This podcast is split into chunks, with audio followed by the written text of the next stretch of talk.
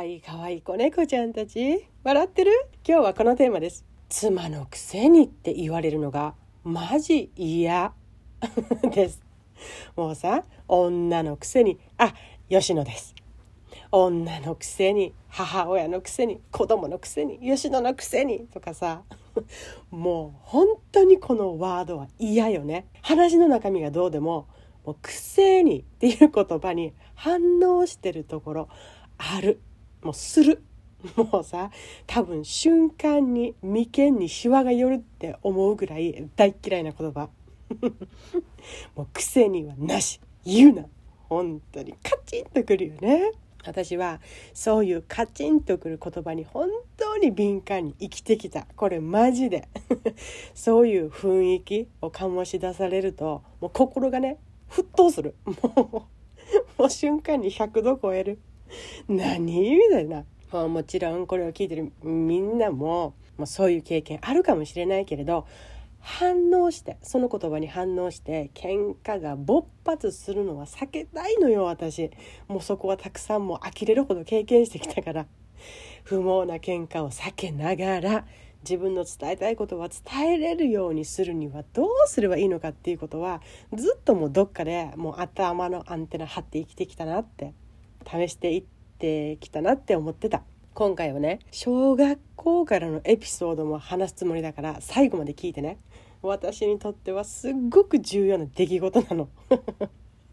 小学校の時にね私右足にひびが入ってつま先から太ももあたりまでギブスはめてたの。ギプスっていうの？あの硬いやつ重いやつ。で松葉杖ついて学校通っててね。それがいろんな人が助けてくれたなと思ってて。ああそうだね。特に5つ上の仲良くしてくれていたお姉さんがいてね。家が近くてよく一緒に学校に登校してたんだけど私のランドセルも背負ってくれて登下校も一緒にしてくれて雨だと松葉杖のねあれが滑っちゃうと危ないからってことよく世話しててくれたのよ。あの時のこと鮮明に覚えてる。本当にお姉さんありがとう。で それは今感謝のバージョンね。で そのギブス事件よ。ギブスをはめて教室まで私が来ると同級生上級生下級生の男子たちにからかわれてたわけ。イエーイイエーイみたいな感じ今思い出すと。で私はギブスはめてるから追いかけて来られないだろっていう感じでからかわれたようにもう全身で感じてもうそこから怒りはピークに達しますよね。もうそんな私に怖いものなんてないから松葉杖放り投げて走って追いかけていったのよ。どこまでもどこまでも。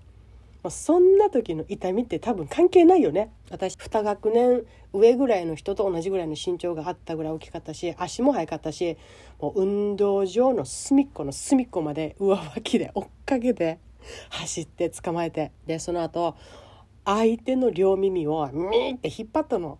でもすぐ緩めたのよ。少し前に自分の耳を引っ張ったら耳のこの穴の奥が痛かったからもうそのぐらいは引っ張れないってことでできなかったの。で彼の顔を見たら嬉しそうに笑っててね。もうこっちはこっちでやりきれない悔しさでいっぱいで。そんな感じで私はやりきれない悔しさとともにずっと生きてきたなって思った。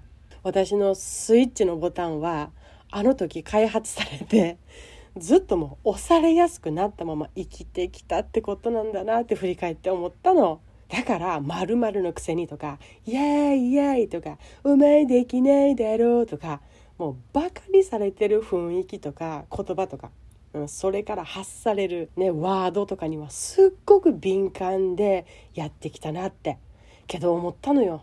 もう辛いって。もうそこで尻叩かれてもう全身全霊のエネルギーかけて動くことはできるんだけど自分から動いてるっていうよりももうこの動かされてる感っていうのがすごく辛かった。それがさ逃げてても人を変えてもそんな場面ってやってくるでしょ？だって自分がそのセンサーに敏感になってる。もうそのセンサーを立てているからね。それに気づいてなかったから辛かったのよ。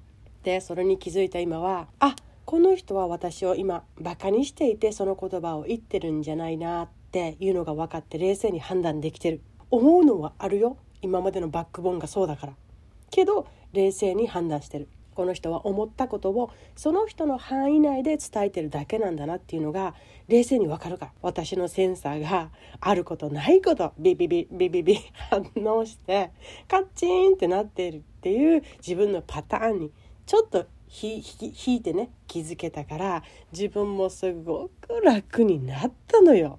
ずっとこのセンサーだけはもう飛び抜けてて私の中でも飛び抜けててもうずっと感受性をツンツンツンツンし続けてきたからさ 今はあまた勝手に私はバカにされたと不安になってるなビビビビビビって思ってそう思うとさ不安から現実に戻ってきて冷静になれるさ。だか実況中継するのはおすすめですよ。あ私今また勝手にバカにされたと思って不安になって怒りがこみ上げてきているんだっていう実況中継できてる時点であの冷静になれてるから実況中継おすすめです。そうでもさ明らかに明らかに好意的に配偶者にもう何て言うの？あなたを傷つけようとしてもうそういうふうなね下に見るような気持ちで言われた言葉の時にはそういう言い方をされるとバカにされてるようでひどく傷つくのやめてほしい。やめてって言うようにするといいと思う、まあ、段階があるから最初はやめてほしいって言いながらもちろん冷静にね。それだけで察しのいいお相手だったら十分気をつけるに当たると思う。やめてほしいって言ってるんだから。それでもうまく伝わらなかったな。また出てきたなって思ったら今度は毅然とした態度でもって言うとかね。あのこの間も言ったんだけどやめて本当に。真剣に。マジでとても嫌なの。って本気度真剣度を感じてもらえるように伝えていく。私はそうしてた。嬉しいも嫌もどれほど嫌なのかって具合が人にはわからないから。その大きさ深さをどうやって伝えていくのかがすり合わせの難しいポイントであってそれができなくって物別れになっていく人も多いんだと思うんですよ。そこは難しいとこだと思う。でも難しいところっていうのが分かればねだいぶ解決できると思う。度合い具合っていうのは1回で伝わらないものだと思ってでもいいかも。でも諦めない。この点に関しては私は譲れないっていうところは譲らない。伝え続けていく。自分の範囲でね。そのうちに他の案だったりこんな言い方だったらいいのかなとかねなるかもしれんし。逆にね私がこう言ってほしいっていうのがあったらそれは伝える。じゃないとどう言っていいか相手は分かんないから。もう言わないでって言って言わなくなるのはできるけどじゃあどう言ったらいいのっていうのがあれば相手も助かるからね。私はねこう言ったよ。お前にはできない。そう言わないで。できるように頑張ってるんだから。できる方法を提案してくれるなら嬉しいけど頭ごなしに否定から入られると一緒にいたい人って思えなくなるって。これは私の本心だった。これは何回目かな？もうもうこれ諦めずに自分の中で順序を立てながら伝えていったかな。伝わってないから相手がそう言ってくるんだろうなっていう視点で逆算して検証していく。真剣さが足りない？私に。それとも理由が足りなかった？それとも具体的にしてほしいことが相手に伝わってなかった？とかいろいろある。だから検証していく。やめてほしいことがあるなら毅然として伝えていく。そこで注意しておく点はその1点だけっていうことね。全部が全部じゃなくてその点に関しては理解してねという緩急があるからこそ相手が理解しやすいし響くのだということも私は学んだかな。それも今回は覚えておくと役に立つかも。まるなくせにっていうのは特に真剣な場面で使わせない。そして自分も使わない。嫌なら理由とこうしてほしいを真剣さをきちんと持って伝えていく。そこで一貫してるあなたは間違いなくかっこいい。うん。何でも許すとも違うし。何でも許すなとも違う。相手を責めるのも多分自分の心が納得しなかったりするしね。だから伝えていくんです。伝え方を考えていくんです。かわいいかわいい子猫ちゃんたち。あなたはもっと。自分を好きになってフラットで相手と関係を結べるのだよ。ではではまた次回。お会いしましょう。